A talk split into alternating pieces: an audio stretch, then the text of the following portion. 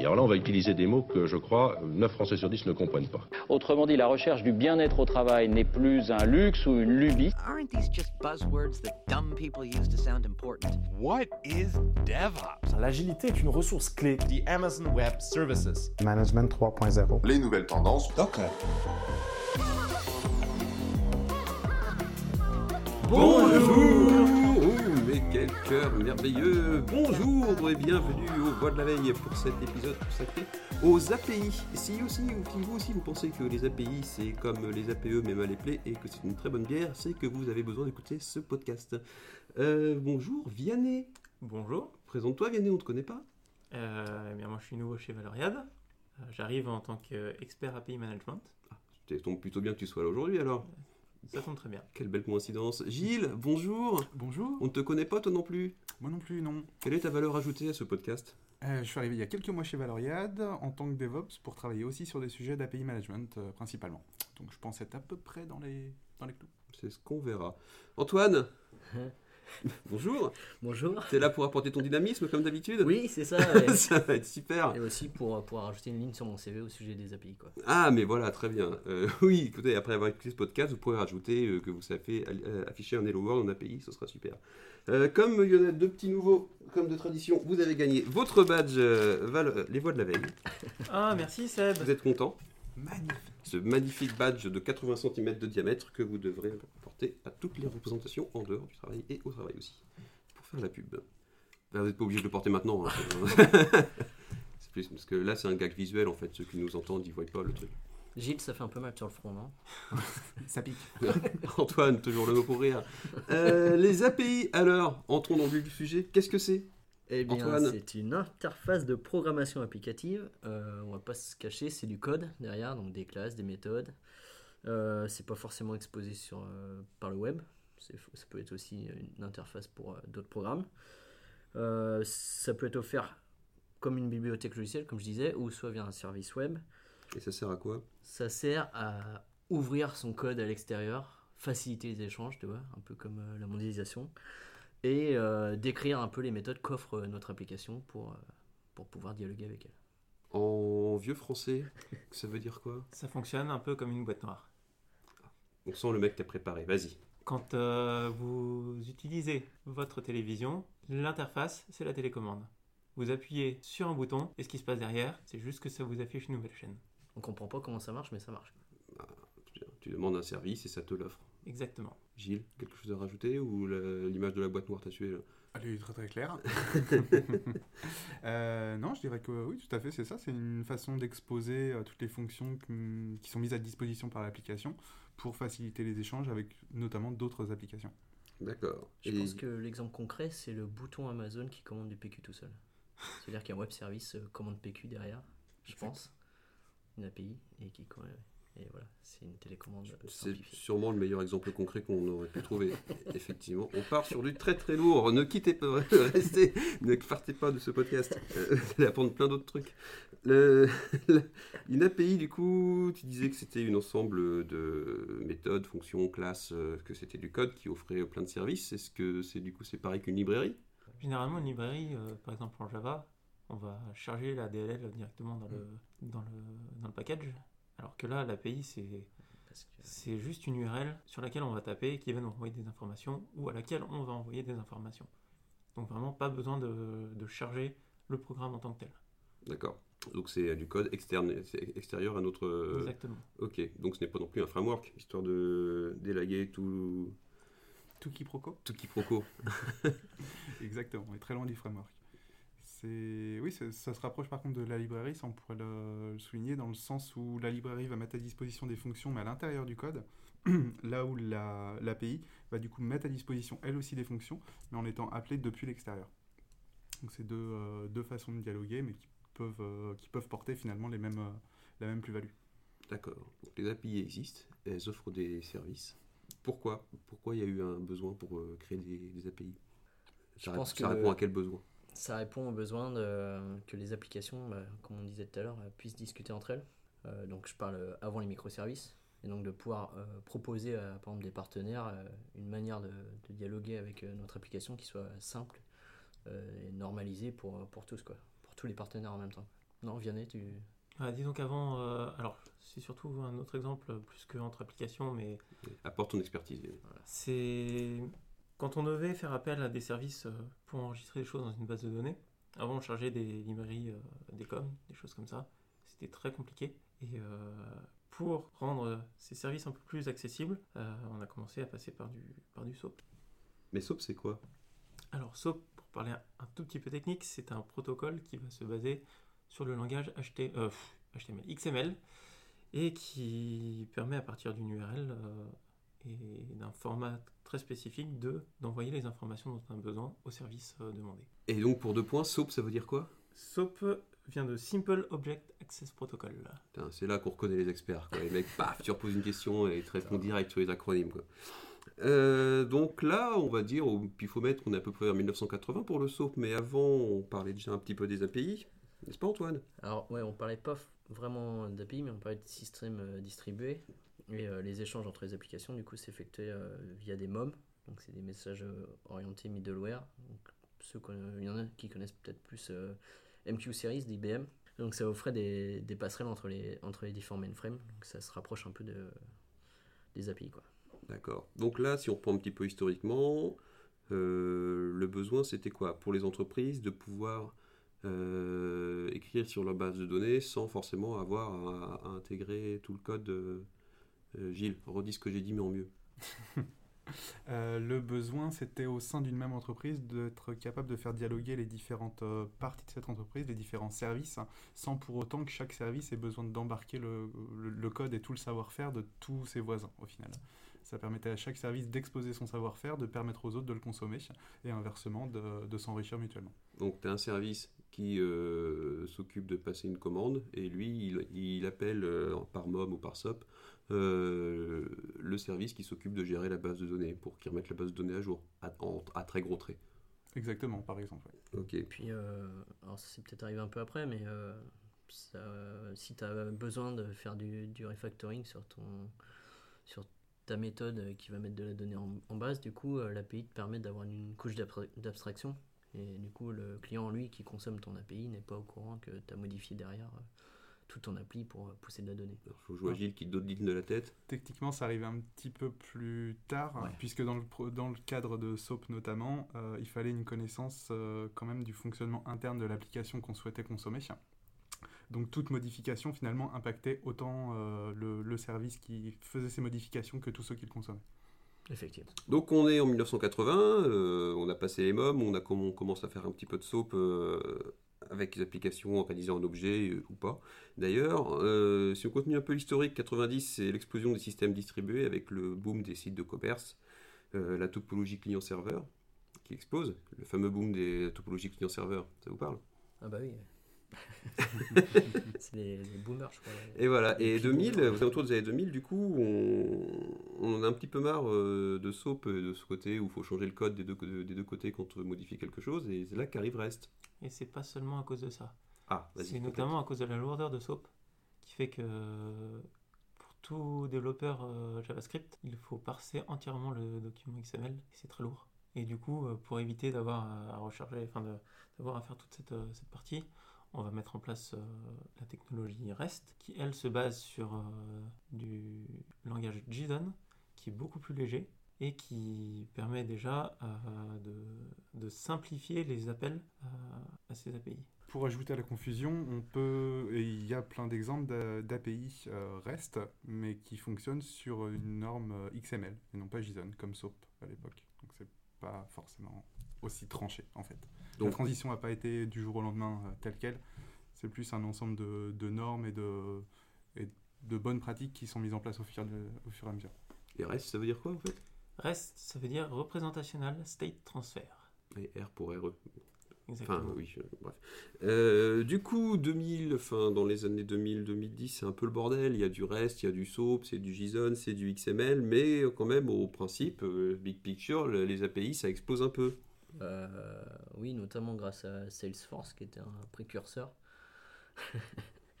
Et après, euh, il y a eu euh, toute la partie Amazon Web Service, qui était un gros use case à l'époque, où ils avaient complètement, on va dire, cloisonné leur code et enfermé leur code à usage plutôt interne. ils ont repensé tout ça sous forme d'API pour ouvrir leur service finalement à l'extérieur et connaître l'apogée sur le cloud computing euh, Mm. qu'on connaît. quoi. Oui, au début, AWS, c'est juste, ça qui est marrant, c'est juste exposition à exposition par API de leur catalogue, quoi. Mm. Avant que ça devienne euh, la machine à cloud euh, incompréhensible de maintenant. Mais c'est mon expérience personnelle. Euh, oui, tu parlais de Salesforce. Salesforce, en fait, c'est pas très connu, mais euh, ils- c'est un peu des précurseurs sur le cloud computing et ils ont euh, une petite parenthèse. Et par exemple, c'est eux qui, hébergent Heroku euh, et ils ont plein de ils ont plein de petites briques comme ça applicatives sur le cloud. Je connaissais pas du tout. Et du coup, voilà, il y a Amazon. Donc du coup, une fois qu'Amazon s'y est mis, tout le monde s'y met quoi. Facebook, Flickr, Twitter, Google Maps. Tous les services commerciaux, euh, les données publiques maintenant aussi qui sont exposables par API. Donc euh, si vous voulez de la donnée, vous pouvez la choper à peu près n'importe où euh, par API. Google Maps, je sais pas si vous vous rappelez, euh, moi j'avais utilisé un peu l'API à l'époque. euh, Je me rappelle pas quand tu as pouvais utilisé poser l'API. des- non. Ok. tu pouvais poser des points, euh, des repères sur ta carte, mais je me souviens que c'était un peu chiant à utiliser euh, Euh, bah, de mémoire toujours eu l'obligation, si tu consommes l'API Google Maps, de- d'effectuer un rendu final pour l'utilisateur via leur, euh, leur interface, en fait, Mm. leur UI. Tu n'as pas le droit d'utiliser leur API tel quel pour un usage euh, purement interne et qui serait caché euh, de l'utilisateur final. Voilà, c'était la petite parenthèse. euh, bon, Elle vaut rien. Bon. elle vaut rien. Non, non, elle est, elle est très intéressante au contraire. Euh, sur ce grand bloc, la définition historique, euh, pourquoi quelqu'un a quelque chose à rajouter là-dessus ou pas? Euh, oui, ce que je pourrais rajouter, c'est que aujourd'hui on a, en plus des services euh, exposés euh, sur Internet, on a de plus en plus dans les entreprises des socles qui se mettent en place pour permettre d'avoir des, des services euh, internes, inter-entreprise, enfin in- internes mais inter-services. Et du coup, chaque service d'une entreprise va pouvoir aller appeler les API de son petit copain D'accord. Donc c'est au sein d'un es- espèce de réseau privé, tu veux dire ou- au sein, au sein, au sein du LAN. Et du coup, ce qui, là où il faut faire attention, c'est que il faut éviter d'avoir un peu comme dans, dans les réseaux euh, à l'époque, d'avoir tout un, un plat de spaghetti qui fait qu'on ne sait plus qui appelle qui, qui fait quoi. Et euh, aujourd'hui, il y a du coup toute une euh, partie euh, architecture avec euh, mise en place d'ESB et d'API Manager qui, qui est en train de- d'exploser. Bon, il y, a y encore plein d'emplois pour l'API en fait. Exactement. Et de plus en plus. Super. Donc les API maintenant, on sait ce que c'est, on sait à quoi ça sert, on a vu un petit peu l'historique des API. On va un petit peu rentrer dans la technique maintenant. Ah, non Gilles, tu avais encore un truc à dire sur l'historique? Euh, oui, tout à fait. Pour un historique un peu plus récent, pour euh, mettre en avant les, acteurs qui ont pas mal fait avancer les bonnes pratiques autour des API. On parlait tout à l'heure de, Salesforce. On peut aussi citer euh, Netflix, qui publie régulièrement des mises à jour sur leur blog en expliquant les travaux qu'ils font eux en interne pour justement développer et enrichir leurs API. Et ils ont notamment en open source de très bonnes solutions qu'ils ont appelées la, Stack Eureka, qui permet de faire notamment du service discovery, de la résilience et de la centralisation. Donc euh, je vous invite à vous, vous rapprocher de leur blog pour euh, découvrir plus euh, sur le sujet. C'est vrai que, en deux, mots, euh, les API, ça a un peu été euh, la, révolution et tous les grands groupes euh, ont dû repenser leur architecture interne euh, parce qu'ils se sont rendus compte que ces gros monolithes, en fait, fallait les exploser en, en, plein de en, en microservices, je le terme, euh, qui offraient chacun leurs API. J'avais vu une conférence euh, Uber où c'est pareil, du coup, ils disaient qu'ils avaient, ils avaient un gros monolithe, ils avaient tout éclaté en microservices en passant par un système de gestion d'API. Euh, mais du coup, comme promis, on va rentrer un petit peu dans la technique. Du coup, on attaque la technique. Alors, on va pas parler trop de, des MOM, euh, déjà parce que ça n'existe plus, plus personne les implémente, et Ouais, ouais. autant le dire, tout le monde s'en fout. C'était quand même, ça commence à dater, c'était il y a une quarantaine d'années. Par contre, le SOAP, euh, ça existe encore et on doit s'en taper dans certains projets. Euh, Ouais, et Oui. on en discutait avec Gilles euh, que quand on est arrivé dans le métier, déjà, on crachait sur le SOAP. Donc Oui. euh, nous, Gilles, normal, on ne s'est pas intéressé. Euh, donc on s'en remet pleinement à notre expert ici présent. euh, Ah, c'est très gentil. mais- parce que lui, il aime ça, le SOAP. Ah, je suis encore plus jeune qu'eux, mais. Alors, dis-nous, c'est quoi SOAP Euh, du coup, SOAP, c'est un protocole, comme je disais tout à l'heure, qui se base sur le langage XML. Euh, pour Déjà, ça vend du rêve. un message SOAP va contenir, euh, donc on va avoir d'abord une, ce qu'on appelle une enveloppe SOAP, donc euh, qui va contenir des headers et le message en lui-même. Et c'est tout ce message qui sera obligatoire, quel que soit euh, le message qu'on veut, enfin, quelle que soit l'action qu'on veut réaliser. Donc, techniquement, tu veux interroger ton API en SOAP, toi, il faut déjà que tu saches quoi contenir dans ton enveloppe. C'est ça. Donc et du coup, pour ça, il faut récupérer le WSDL. Le WSDL, Oui, Kezako. euh, WSDL, Exactement, WSDL. Qui- c'est un ça veut fichier dire, ça veut dire quoi? Alors pour le coup, Là, t'en sais rien. ça c'est une question très piège. Euh, web service, euh, Description language. genre. definition. euh, Def- ouais, of le futur. Euh, non, non, c'est bon, on cherche, cherche pas. On va regarder quand même au cas où. Du coup, il cherche. Eh ben, exactement, c'était ça. Web Service Description Language. Wow Bravo les gars. 12 points chacun. Euh, du coup, faut que ton client, on va l'appeler client pour le simplifier, il veut interroger ton, euh, web ton web service. C'est ça. faut qu'il sache déjà comment est ton euh, enveloppe. Et du coup, pour ça, il a besoin du WSDL. Et donc pour ça, on va récupérer le WSDL qui est disponible sur le serveur, normalement qui est accessible, et qui décrit toutes les opérations qui sont accessibles sur l'URL. Euh, du coup, le WSDL, faut qu'il fasse une première requête pour le récupérer, ou alors c'est quelque chose qu'il doit déjà contenir dans le code. Euh, on fait une première requête pour le récupérer. Alors généralement, c'est le, c'est le développeur qui tape euh, sur l'URL euh, sur l'URL qu'il veut appeler avec un point d'interrogation WSDL derrière. D'accord, mais Et c'est ça quelque chose. ramène, euh, ça ramène tout le fichier descriptif. Après, lui, il implémente. Ok, oui, non, donc c'est c'est ouvert pour le développeur, mais euh, tu peux pas euh, automatiser la récupération de WSDL, surtout si celui-ci vient changer dans le temps, en fait, faut que tu recodes tout derrière. Exactement.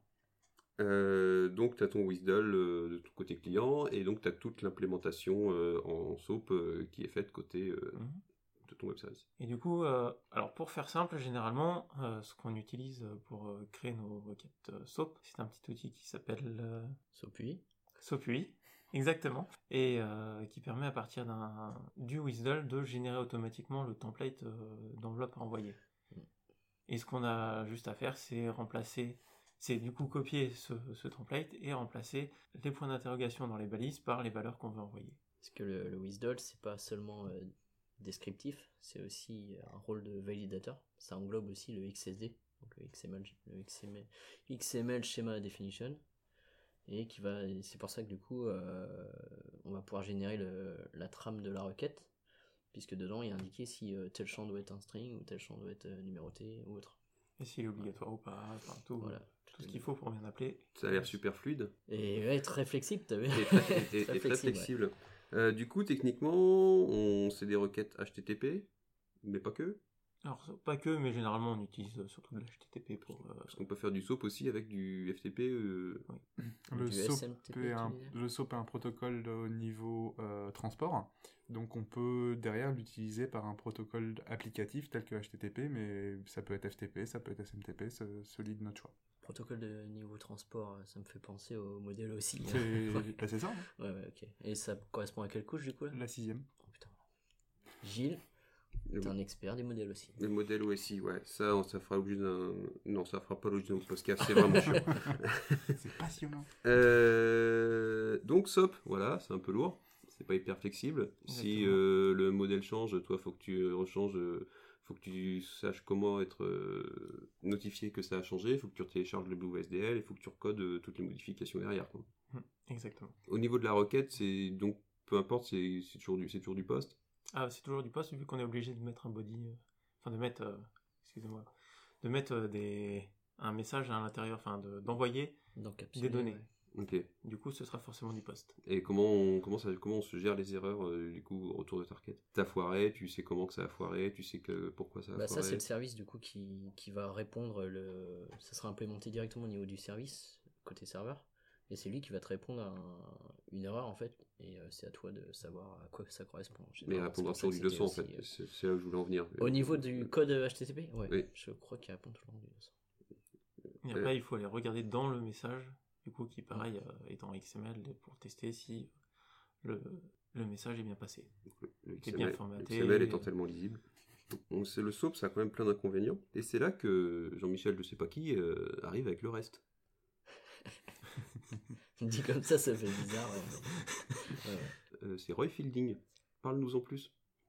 Et il, est du marié, coup, il est marié, il a des enfants. Euh, oui, et il met en place euh, REST, donc qui est un ensemble de normes pour euh, permettre de faciliter les échanges et de développer des API plus facilement. Et du coup, REST, contrairement à SOAP, est beaucoup moins lourd, qu'il euh, se base sur euh, des, du JSON et puis du XML, et aussi sur des, sur des verbes qui permettent de ne pas forcément envoyer de corps à notre requête. Ah, vas-y. Alors, j'explique. Pour récupérer un- la description d'un produit euh, que vend une entreprise euh, avec du SOAP. On va envoyer toute l'enveloppe avec un numéro euh, de produit dans le, dans le corps de l'enveloppe. Mais du coup, ce qui va prendre le plus de place dans cette requête, c'est tout, toute la base, tout le template de, de l'enveloppe XML avec les headers et, et le body. Avec REST, on ne passera plus le corps de la requête, mais uniquement à partir de l'URL dans laquelle on va coller l'ID du produit dont on veut la description, on va directement récupérer le- la description de ce produit dans un format qui est beaucoup plus léger, qui est du JSON.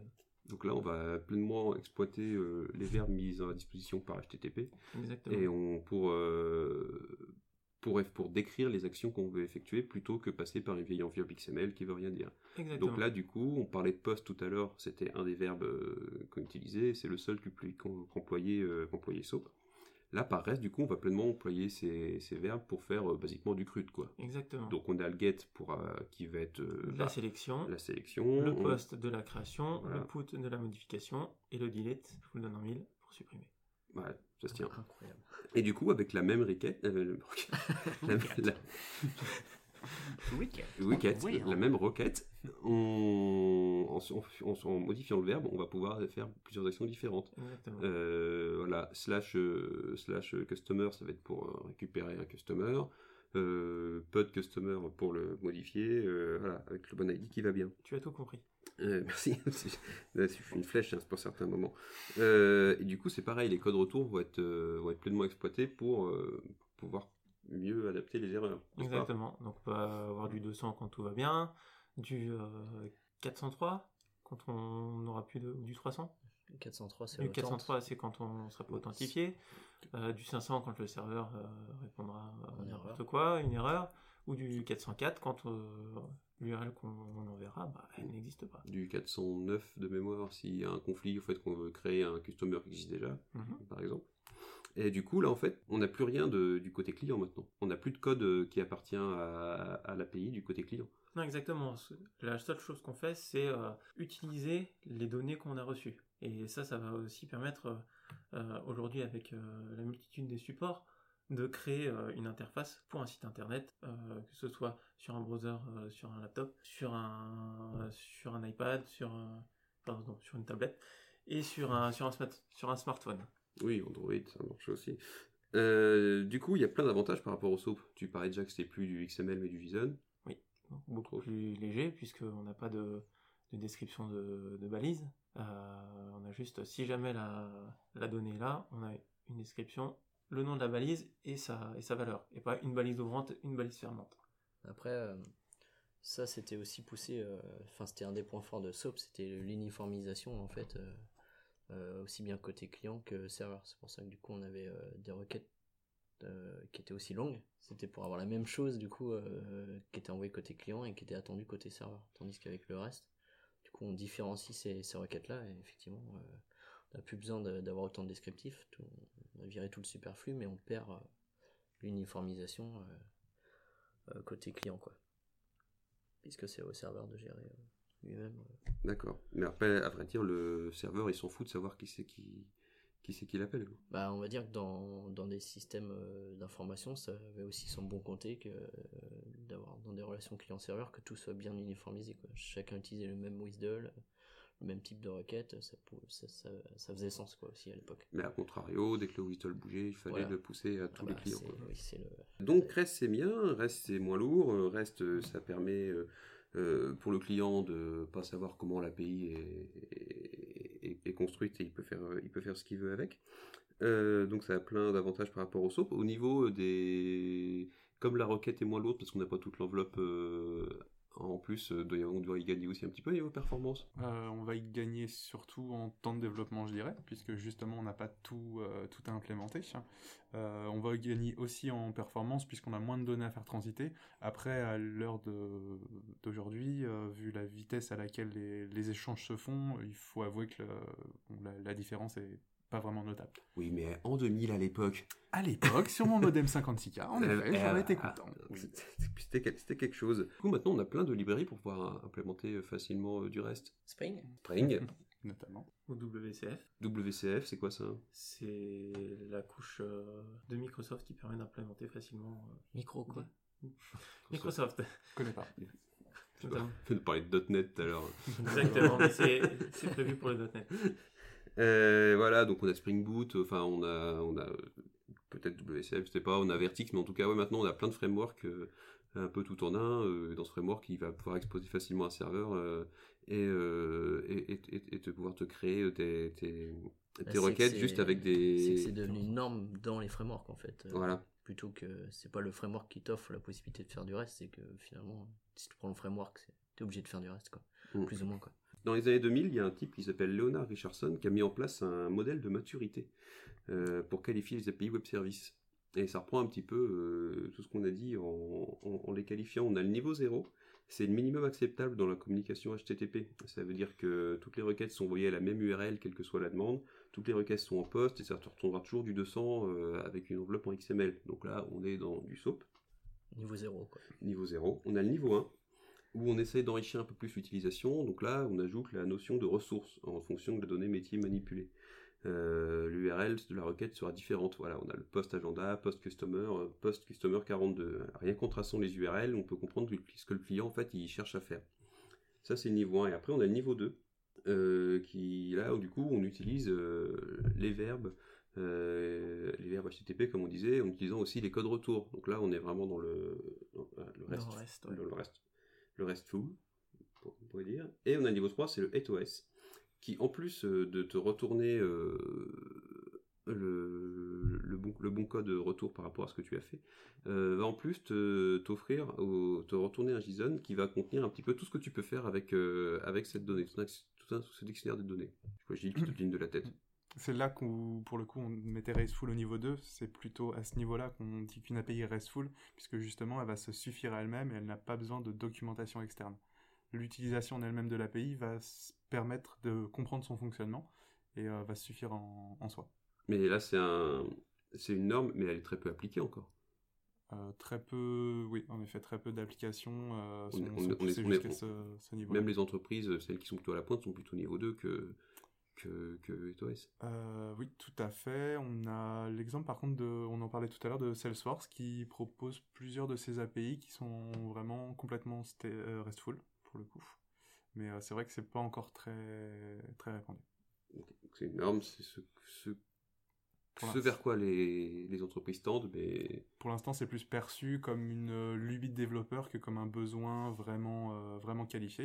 Alors qu'à terme, ça pourrait permettre quand même la découverte automatique de, de services et de fonctions euh, par d'autres systèmes sans intervention humaine.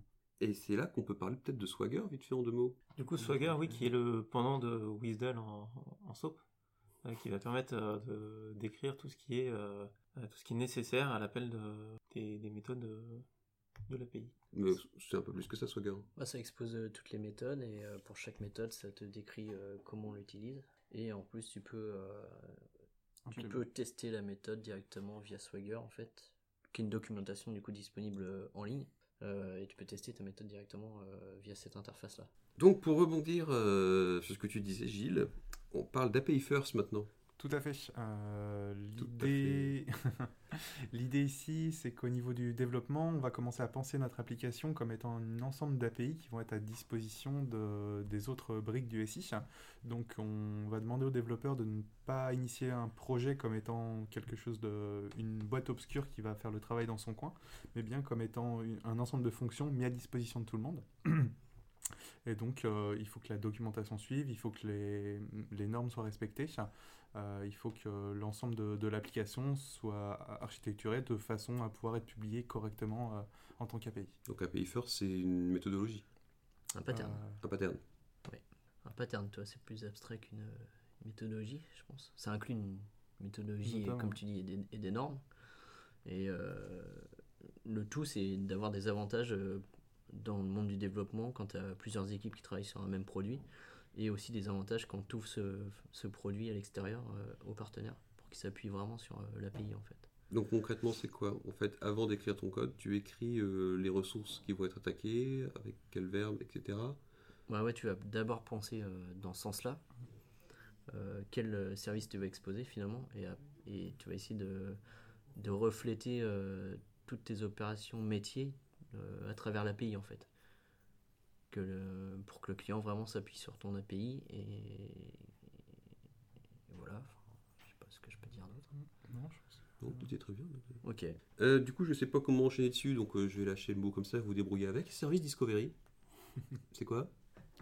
Euh, Service Discovery, ça va être une, euh, une, comment dire, une brique applicative euh, qui va être distribuée auprès de, toutes les API assez généralement. Euh, L'idée pour faire simple, c'est euh, devant la multiplication des API mises à disposition au sein d'un système d'information, on s'est rendu compte qu'on avait la problématique de, la découverte de, ces API. C'est-à-dire quelqu'un, soit un prestataire externe, soit même un nouveau développeur qui va arriver, va avoir beaucoup de mal à identifier l'ensemble des fonctions à disposition au, sein du SI.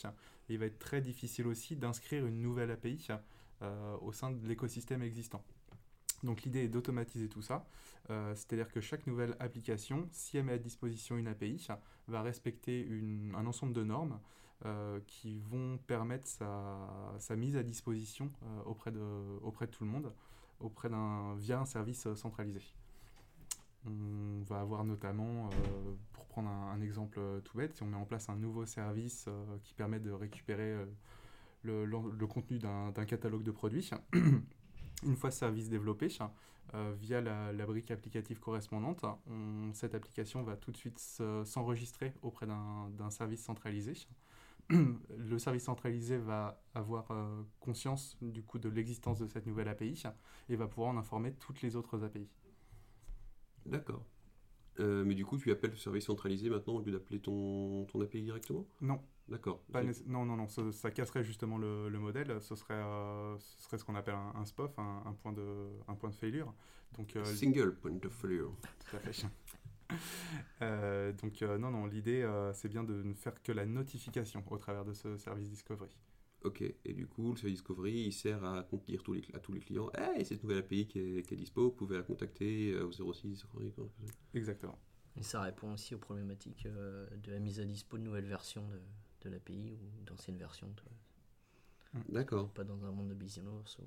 Oui, tu mets une version, elle change jamais. version, ouais. Une fois que tu as la V1, c'est la définitive. Quoi. Il y a les changements de version, mais il y a aussi les problèmes euh, liés aux infrastructures ou même aux applications, euh, les crashs, euh, les choses comme ça, qui sont aussi gérés assez souvent via ce- cette mécanique de service discovery, puisqu'en plus de publier l'ensemble des fonctions qui sont mises à disposition, on va aussi publier ce qu'on appelle un health check, donc l'adresse à laquelle l'état de l'application va être vérifié par le service discovery, qui va être capable de notifier du coup l'ensemble des autres services. Slash vas-tu bien, 200 ou 500. Quoi. Exactement. Et euh, ouais, avec Consul, du coup, euh, alors, il me semble que tu peux faire du failover euh, là-dessus pour rediriger vers.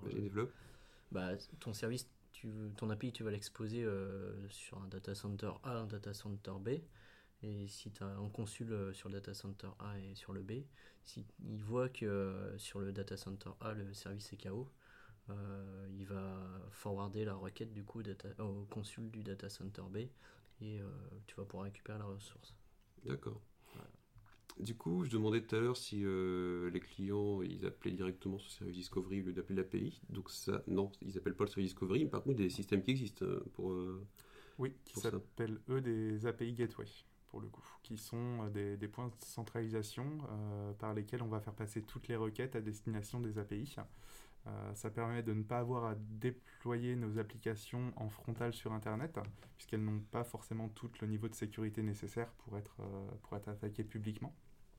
Euh, ça permet aussi d'avoir un seul, euh, un seul nom d'hôte derrière lequel toutes nos API vont être, donc c'est beaucoup plus facile de s'y retrouver et ça permet de normaliser euh, du coup la publication de, nos fonctions auprès des partenaires externes.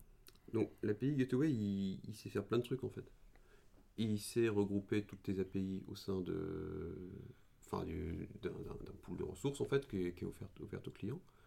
Euh, il fait aussi euh, du euh, circuit breaker. Enfin, il... Alors ça va être euh, du coup plus large que l'API Gateway, ça va être l'API Manager en fait qui réalise toutes ces opérations. D'accord. Donc on va appeler API Manager justement la, la brique applicative qui va, euh, qui va centraliser toutes ces fonctions euh, qu'on a citées avant de Service Discovery, d'API Gateway et euh, comme tu disais de, De circuit breaker. de Circuit Breaker par exemple pour la, la gestion de- du failover. ouais.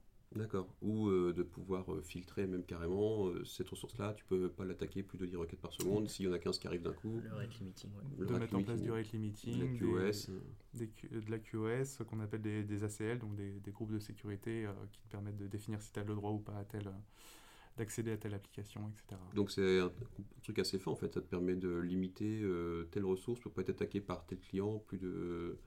Euh, ça permet de faire des règles vraiment. euh, euh, je dirais que là, la seule limite, ça va être ton imagination. Au final, Euh, je peux tout à fait euh, définir actuellement un mécanisme qui va dire telle personne a le droit d'accéder à telle API trois fois par minute de 15h à 17h le premier mardi de chaque mois, seulement si elle est en Corée, par exemple. Ouais, et je rebondis sur, si vous avez bien fait gaffe, on en a parlé pendant l'historique, c'est qu'avec le, pas l'éclatement, mais dire la, la pluralisation des, des microservices, on a de plus en plus de flux. Pluralisation. Ouais, Tu connais vu- ce mot-là, toi Ouais, t'as vu ça Ouais, bon qu'on triple. Et euh, du coup, euh, pour éviter de dé- redévelopper à chaque fois euh, ces règles-là sur chaque, euh, sur chaque application, bah, ça a poussé le besoin et, et euh, l'effervescence des, des API Gateway qu'on connaît maintenant. quoi. C'est-à-dire toutes ces règles, voilà, on va les centraliser sur un même outil et euh, qui va pouvoir appliquer ces règles-là du coup à toutes les API euh, qui sont embarquées dedans. quoi. On a quoi comme euh, API Gateway Management euh, utilisé en fait aujourd'hui? On a quoi Euh, alors moi j'ai travaillé avec deux, deux stacks euh, jusqu'ici, donc la stack que j'ai citée précédemment, euh, Eureka, développée par Netflix, et euh, plus récemment euh, via Kong. Kong. Kong? Kong. Tous les deux sont open source, c'est ça, ceux-là? Euh, oui, tout à fait, oui. Du coup, en open source, on a aussi du WSO2. Et après, API Man. Et côté, par contre, côté solutions payantes, on a aussi euh, de grands acteurs qui euh, sont Axway et CA Technologies. Bon, je pense que là on est complet. Vianney, tu voulais aussi nous parler des ESB dans la même catégorie. Oui, alors les ESB, euh, là on est plus en interne entreprise, permettent justement de traduire différents messages, enfin la traduction de messages, par exemple, envoyés en REST pour les traduire en, en messages SOAP pour euh, permettre d'utiliser des anciennes applications. Donc là, c'est pas juste une interface comme pouvait l'être une API Gateway, mais il y a aussi une implémentation derrière pour pouvoir traduire ces messages pour que le euh, l'API exposé euh, derrière l'ESP puisse comprendre ce message. quoi. Exactement. Après, certains, certaines, euh, certaines solutions d'API Management le permettent, mais c'est pas le, c'est pas le, entre guillemets, le cœur du métier de faire de la transformation de messages. Après, ça peut être de la transformation, pas que de REST vers SOAP ou de SOAP vers REST, ça peut être de REST vers du, de la file de messages, euh, vers des, des fichiers, et ça permet juste de transformer un message dans un, d'un format dans un autre. C'est ça qu'il te faut, euh, Sébastien, tu sais, quand tu comprends pas quand les jeunes te parlent, faut que tu mettes un USB, ça te traduira les messages euh, en vieux langage toi, pour toi. Et du coup, en parlant de vieux langage, je te défonce. Et du- parlant de vieux langage, USB, c'est pas, c'est une techno un peu plus vieille que que les API Gateway ou c'est sorti même au bout du chapeau? Parce que j'ai jamais entendu parler. Euh, non, enfin, ça fait déjà euh, 5-6 ans que c'est, passer sur le marché, peut-être même un peu plus. Ah, mais on en parle surtout depuis 5-6 ans, donc euh, on va dire que c'est, tendance en ce moment.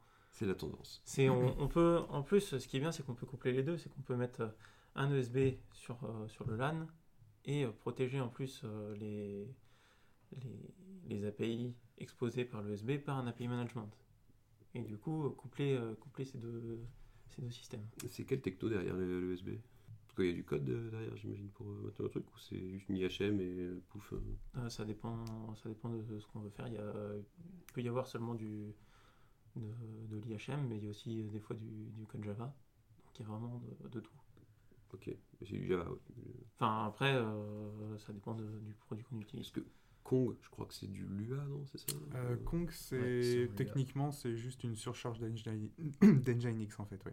Nginx. Nginx. Nginx. Donc un Nginx qui à la base est un serveur web, on on va dire un, comme un concurrent d'Apache. Donc il y a une orientation quand même un petit peu différente. Et euh, ce qui est très intéressant avec Nginx, c'est qu'il est très facile de surcharger les fonctions qu'il met à disposition via justement du, du code LUA.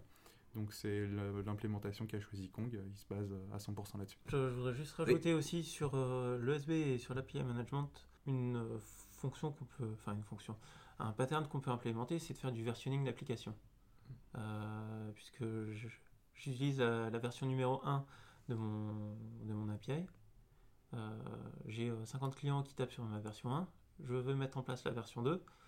Euh, pour décommissionner la version 1, il faut que je- déjà je prévienne tous mes clients. euh, que je vais passer en version 2, leur donner la nouvelle documentation.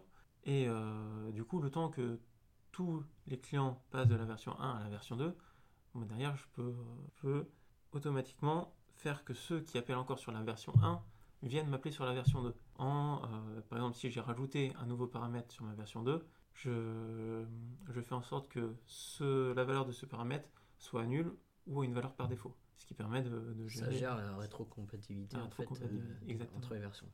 Et c'est le moment que vous attendiez tous où on enchaîne sur la Sécu. Salut Sécu? Comment on sécurise les, enfin, les, les API Alors, il y a la sécurisation passe par deux différents biais. Donc, la première, c'est sécuriser l'accès aux API. Euh, donc, comme on le disait tout à l'heure, par euh, les briques d'API management, où on va empêcher euh, un backend de, de se faire appeler des millions de fois euh, par un même utilisateur éviter, par exemple, le déni de service. Euh, pour ça, on va mettre en place du rate limit. Euh, donc, dire, euh, bah, moi, je peux accepter que euh, 50, euh, 50 appels à la seconde. Du coup, bah, on empêche, une fois que les 50 appels ont été faits, et ben je, soit je décale les appels suivants, ou soit complètement je les bloque et je leur dis, euh, ben voilà, vous pouvez pas m'appeler. Ok, Et ça, c'est géré au niveau de. Ça, c'est géré au niveau de l'API management. Management. Mais euh, API management, euh, lui, s'il reçoit, euh, c'est lui du coup qui reçoit ses 100 000 requêtes d'un coup là. Oui. Et euh, c'est pas lui le spoff là, à ce moment-là quand lui il tombe pas, il est du, il- Lui doit être taillé euh, de, de façon à pouvoir répondre à un- le, le flux le plus, le plus gros possible, clairement. J'imagine qu'il y a des patterns, enfin s'ils doivent fonctionner en cluster ou. Il fonctionne, gén- enfin généralement non, c'est toujours en cluster, clairement. Et euh, l'idée c'est qu'eux on- vont avoir par contre un temps de traitement beaucoup plus bas que l'application euh, qui, qui le protège Oui, derrière. passe la, il passe la requête quoi. Il Voilà. du Ils vont être, euh, pour, euh, pour le cas du rate limit par exemple, ils vont être très très rapides à décider est-ce qu'ils doivent pas faire passer la requête ou pas, ce qui leur permet d'encaisser une charge beaucoup plus importante que le- si c'était l'API derrière qui devait euh, traiter ça. Et du coup, après, le deuxième moyen de la, la deuxième partie de la sécurisation des API, c'est euh, authentifier l'utilisateur qui va accéder aux ressources. Puisque clairement, euh, sur un- une API qui va donner des informations sur le compte d'un utilisateur, on ne veut pas que tout le monde puisse accéder à ces informations. On veut que la seule personne qui puisse accéder aux informations de l'utilisateur, c'est l'utilisateur lui-même. Du coup, pour ça, bah, c'est un peu que- comme euh, sur n'importe quelle euh, application où on va mettre en place de, de l'authentification. Donc là, on a plusieurs, euh, on a plusieurs méthodes, soit de l'authentification basique par euh, user mot de passe. Aujourd'hui, on a encore d'autres euh, d'autres méthodes, notamment la, Bah, tu parlais des protocoles, euh, enfin de hôtes et de. on a oui, on a les protocoles hôtes qui vont générer des jetons. Euh, là, par exemple, typiquement, c'est quand vous allez vous connecter euh, à un site, Les tokens, les tokens, Mm. vous allez vous connecter euh, pas le jeu vidéo. euh, ouais, à un site comme euh, Ah non. Vous allez vous connecter sur, euh, sur un site et il va vous demander si vous voulez vous authentifier par, euh, par Facebook. Oui. Et du coup, la, la gestion de la sécurité, enfin de l'identification de l'utilisateur va être gérée par Facebook pour permettre au site de dire bah voilà, moi je sais que cet utilisateur-là, c'est Ok. c'est un tel. Ouais, C'est-à-dire ton compte en banque par exemple, tu passes par. Facebook, c'est c'est nickel. En fait, la, la sécurisation, euh, tu vas l'éclater en plusieurs niveaux. Tu as l'authentification de.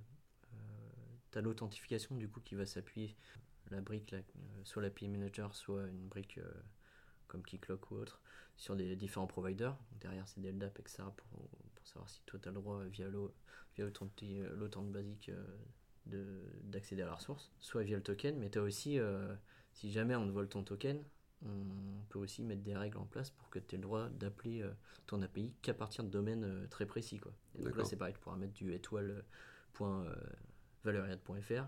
Ils ont le droit d'appeler cette API-là parce qu'ils ils viennent de ce domaine-là. Parce que tu pourrais te faire aussi voler tes tokens ou ton entente, remonter euh, ton client sur le web et faire des appels euh, à côté. Quoi. Donc tu as deux niveaux, tu as vraiment par, par domaine et par, euh, par euh, authentification propre avec euh, tes jetons ou, euh, ou tes authentes. Ok, mais tout ça généralement c'est quand même maintenant euh, géré par les directement par les par les API management. Ouais, parce qu'en fait, euh, tes API, on n'en a pas parlé tout à l'heure, mais ouais, le, le but c'est de vraiment euh, faire que du, du métier en fait.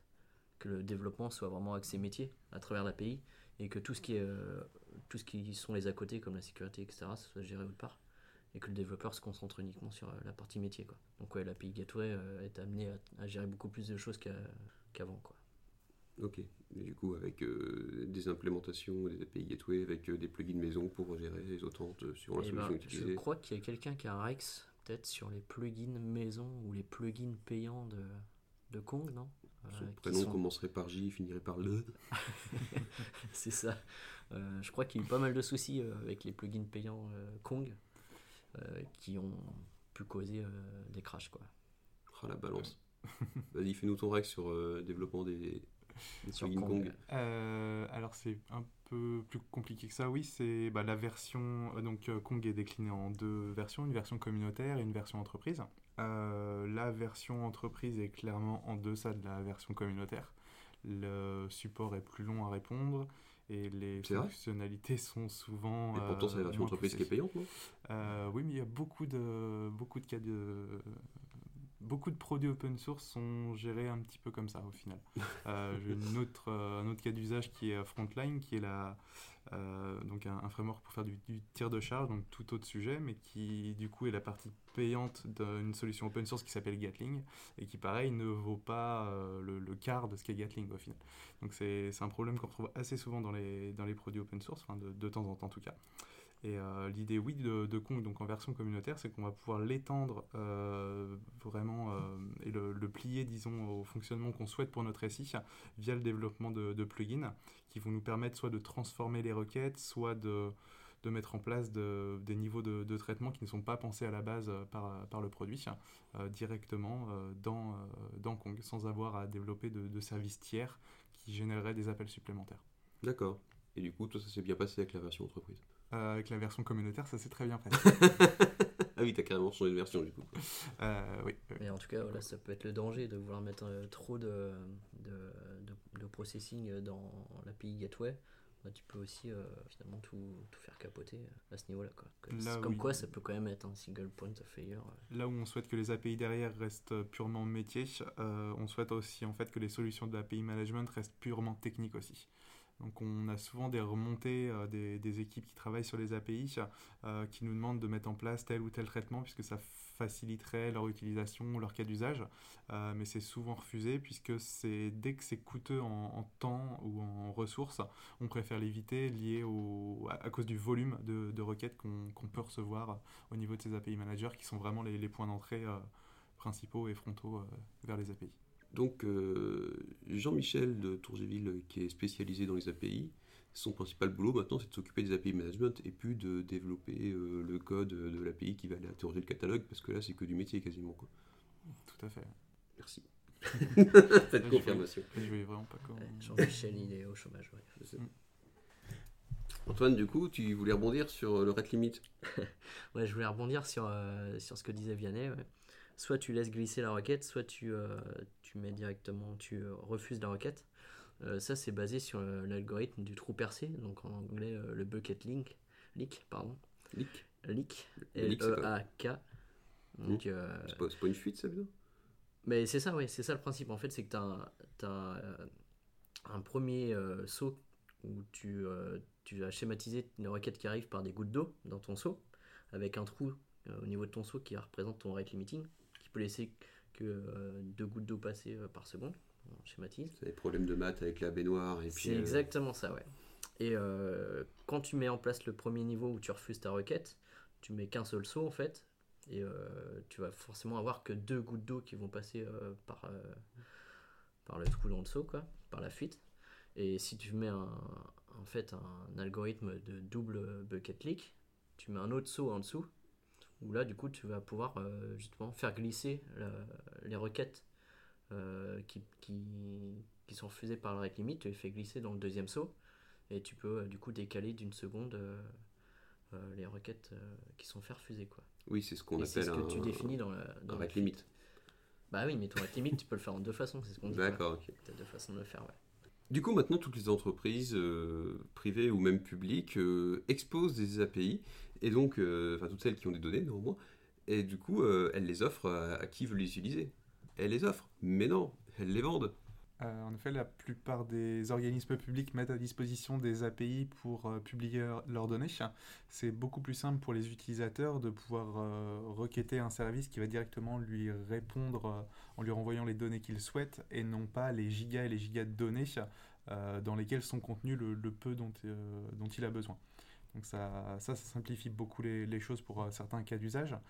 Il y a aussi d'autres cas d'usage qui sont par contre euh, à visée plutôt commerciale, où justement on va mettre en place des, portails euh, qui via tarification vont permettre de venir consommer des API chez certaines entreprises privées pour récupérer des données euh, sur des usagers, sur des services, sur, sur beaucoup de choses. Ah, vas-y, quelques exemples. Euh, on a par exemple le portail de La Poste qui permet, euh, qui elle euh, fonctionne sur ces deux modèles, qui a un, premier, un premier volet qui est 100% public et ouvert, qui n'importe qui peut, peut requêter pour récupérer des informations sur, euh, sur tout- beaucoup de services de La Poste. Et on a aussi une partie euh, payante qui elle permet à des entreprises de récupérer des informations sur les usagers au travers des API de, de La Poste. Euh, sur ces modèles euh, payants, la, la plupart s'appuient sur euh, deux, deux modèles. Business va- model. Deux business models, exactement. On va avoir un premier abonnement, tout simplement mensuel, qui un, un- service qui nous dit tout simplement tant que vous êtes abonné, vous pouvez nous appeler, à hauteur généralement de temps d'appel par jour maximum. On, a souvent des, règles limites sur ce type euh, sur ce type de modèle. Et on a aussi un modèle de tarification à la requête, tout simplement. Euh, donc on, un, usager va se déclarer auprès de, auprès de l'entreprise qui fournit ses API et euh, va être tarifié à chaque fois qu'il passe une requête. À chaque fois qu'il demande une donnée, on va avoir un système de tarification qui va s'enclencher. Un des, cas, c'est quand tu veux faire de la pub de manière localisée sur une tranche de. Enfin, une certaine population et en plus dans une certaine région. euh, là, du coup, tu te sers directement des données euh, des API de Facebook euh, via les encarts publicitaires sur Facebook qui sont faits pour ça. Quoi. C'est devenu un vrai enjeu commercial maintenant, l'expo- le- le- le- l'exposition des données et des, et, et- et des API. euh, Je crois, que, ouais, je crois que du coup, ils sont, sont servis aussi pour des usages politiques, euh, pour le Brexit par exemple, ou euh, sur les pubs qu'ils affichaient. Euh, ça, il y avait des, comment dire, des, pas des tendances, mais euh, des messages subliminaux sur euh, pourquoi il faudrait faire du Brexit en fait, à travers les images utilisées pour les pubs et à travers qui regardait du coup ces publicités-là, bah, ça forçait un peu dans l'esprit le favoritisme vers le, le Brexit. Il y a aussi des détournements de, de ces usages d'API qui sont faits. Quoi. Bah après, euh, après, au niveau des API, il y a quand même un, un des domaines euh, plus grand public, pour le coup, qui a- qu'en bénéficie plutôt pas mal, c'est dom- la domotique. ouais. Au niveau de la domotique, maintenant, euh, on peut faire soi-même euh, nos appels aux API, par exemple de la TAN ou autre, pour demander Ouais. directement euh, dis-moi Google euh, à quelle heure passe mon prochain bus? Euh, donc euh, il y a vraiment euh, de ce côté-là un, un bienfait pour, euh, pour les utilisateurs. Quoi. D'accord. Une grosse Ou même, ouverture euh, des même possibilités. pour la ouais. domotique, sur les... par exemple sur les frigos, aujourd'hui on peut savoir ce qui nous reste dans le frigo ou rajouter euh, en fonction de ce qui nous reste dans le frigo euh, les... des ingrédients pour la liste des courses. Donc euh, tu vois, c'est encore un autre usage des, des API qui sont faites euh, plus euh, pour le grand public. Quoi. Et je te laisse rebondir du coup sur ta blague sur les objets connectés. euh, Et Lionel. oui, puisqu'il y a quelques années, euh, c'était le, le fameux code retour 418 euh, Je suis une théière qui pourra du coup avec les objets connectés être maintenant implémenté. Ouais, comme quoi. Merci Vianney. C'est génial, notre vie. Et du coup, on a complètement oublié de parler des microservices. Oui. Gilles. Euh, exact. Euh, bah, pour revenir à ce qu'on disait précédemment, donc l'idée des API. Tout début du podcast. Au tout, tout début, voilà, je vous invite à faire un retour d'une demi-heure. Euh, L'idée donc euh, de la mise en place des API, c'était pour favoriser l'échange entre les applications. Euh, on s'est rendu compte que plus ces échanges étaient faciles, euh, plus il était intéressant de faire des applications au périmètre euh, métier le plus réduit possible. On arrête de faire ce qu'on appelait des monolithes, donc des énormes applications qui portaient le métier de toute l'entreprise, on essaye de faire maintenant des petites applications qui vont porter seulement certaines parties du métier, très ciblées. C'est ce qu'on va appeler du coup un microservice. Donc on va multiplier ces microservices pour qu'ils puissent échanger entre eux et euh, que le- la, la totalité de ces microservices forme le système d'information qui du coup représente l'intégralité du métier de l'entreprise. Donc c'est un sacré merdier en fait, parce que tu as 50 microservices. euh, C'est pour ça les- l'émergence euh, des API, des API Gateway. Ah, et là du coup, vous pouvez revenir à moins 20 minutes pour, pour, pour- pour là quand on parle de API Gateway. et d'API management, tout à fait. Ok, et du coup, toi Antoine, tu voulais pas dire celui qui te tient à cœur, qui découle un peu des microservices Euh, oui, c'est un, niveau plus fin, c'est euh, le serverless du coup. Et euh, un des patterns d'archi euh, pour euh, mettre en place du serverless, c'est de mettre justement un API gateway devant. Et au lieu d'avoir des microservices en face de nos appels, où là un API gateway va rediriger par exemple plusieurs URL vers le même microservice, euh, là on va rediriger chaque euh, endpoint, chaque URL vers euh, une fonction as a service, donc lambda sous Amazon ou autre. Et donc c'est un niveau encore plus fin que le microservice. Et c'est intéressant, surtout dans le monde du cloud, où là, au lieu de payer votre, machine, du coup, à l'usage, et vous- avez forcément votre machine qui, est- qui reste allumée pour exposer votre service. Là, vous payez juste à l'usage de l'appel de votre fonction. Là, vous descendez encore un cran en plus à tout ce qui est tarification à la demande. quoi. Donc tu as ton application, et à un moment, tu te dis, ah j'ai besoin de l'heure, qu'il est. Et bah plutôt que de faire une fonction en local qui dit redonne-moi l'heure, tu vas appeler ton lambda euh, sur Amazon En fait, et te plutôt de re- faire un microservice qui va exposer cette méthode euh, donne-moi l'heure, tu vas faire ton code qui répond à cette question-là, tu mets directement une fonction, Java ou autre, ou euh, en JavaScript. Euh, tu mets ce code-là dans Amazon, par exemple, et euh, du coup, dès que tu vas avoir un événement, qui, enfin, dès que tu vas avoir un appel sur ton gateway qui arrive pour ce, cette URL-là qui expose ta méthode, ça va créer un événement qui va dire hop, moi j'ai besoin d'avoir cette réponse-là, et ça va appeler ton, ta fonction as a service. Mais du coup, ta fonction, elle est au sein d'un euh, serveur mutualisé? Ouais, c'est ça. C'est que tout est mutualisé et du coup la tarification, elle est vraiment juste sur la puissance nécessaire à, ta- à l'appel de ta fonction.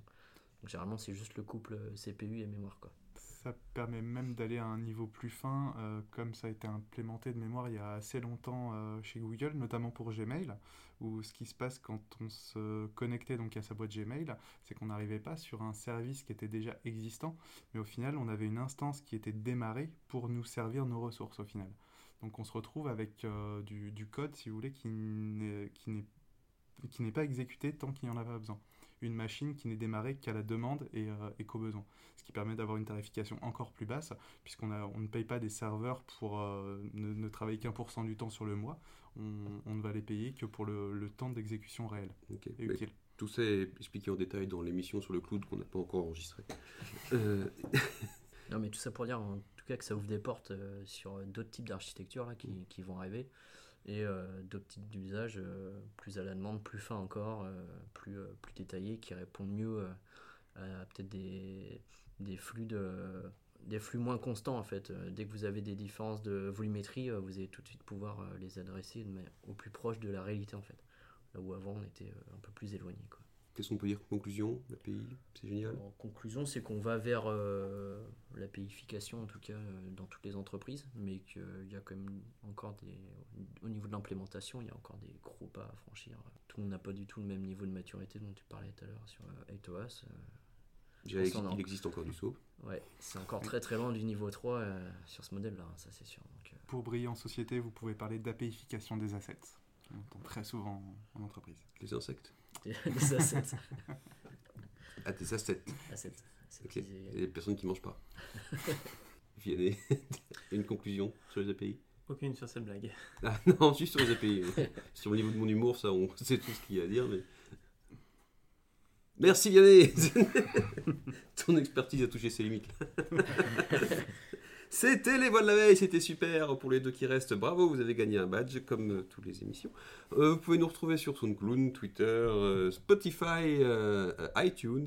Et sur l'API, les voix de la veille. et sur l'API, non, on n'a pas APIfié le podcast. Mais par contre, Niveau notre podcast est ouvert vers les API. SoundCloud utilise les API pour pouvoir écouter les trucs. Euh, vous nous retrouverez à la prochaine émission sur je sais pas quoi encore. Bah tiens, le cloud, pourquoi pas, puisqu'on en parlait, ça pourrait être pas mal. Euh, et ben on vous fait des bisous et on vous dit au revoir. À bientôt. Faut dire au revoir là. Bye au bye. revoir.